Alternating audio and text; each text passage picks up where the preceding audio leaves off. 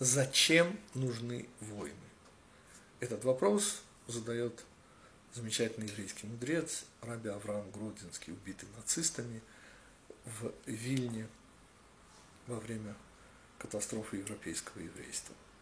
И, конечно, этот вопрос задается с точки зрения тех, кто полагает, что существует абсолютный Всевышний. А следовательно, целеположено, все имеет некий смысл. И Рав Гродзинский дает на этот вопиющий вопрос совершенно удивительный ответ.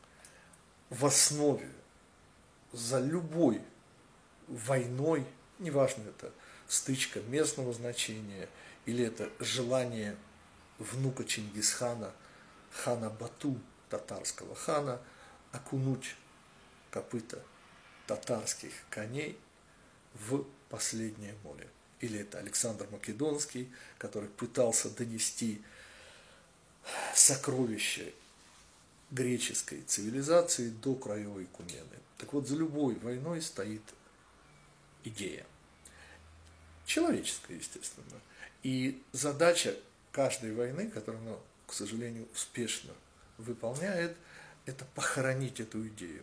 Иногда утопить в океане крови, но в конце концов все-таки эта идея исчезает. И идея последней войны, Третьей мировой, войны Гога и Магога в терминах еврейской традиции, конечно же, это окончательная война, которая убирает последнюю человеческую идею. А самая последняя человеческая идея, которую мы, даст Бог, поскорее похороним, и даст Бог увидим результат и будем наблюдать победу добра, это, конечно же, идея, что если цель очень велика, то она оправдывает средства.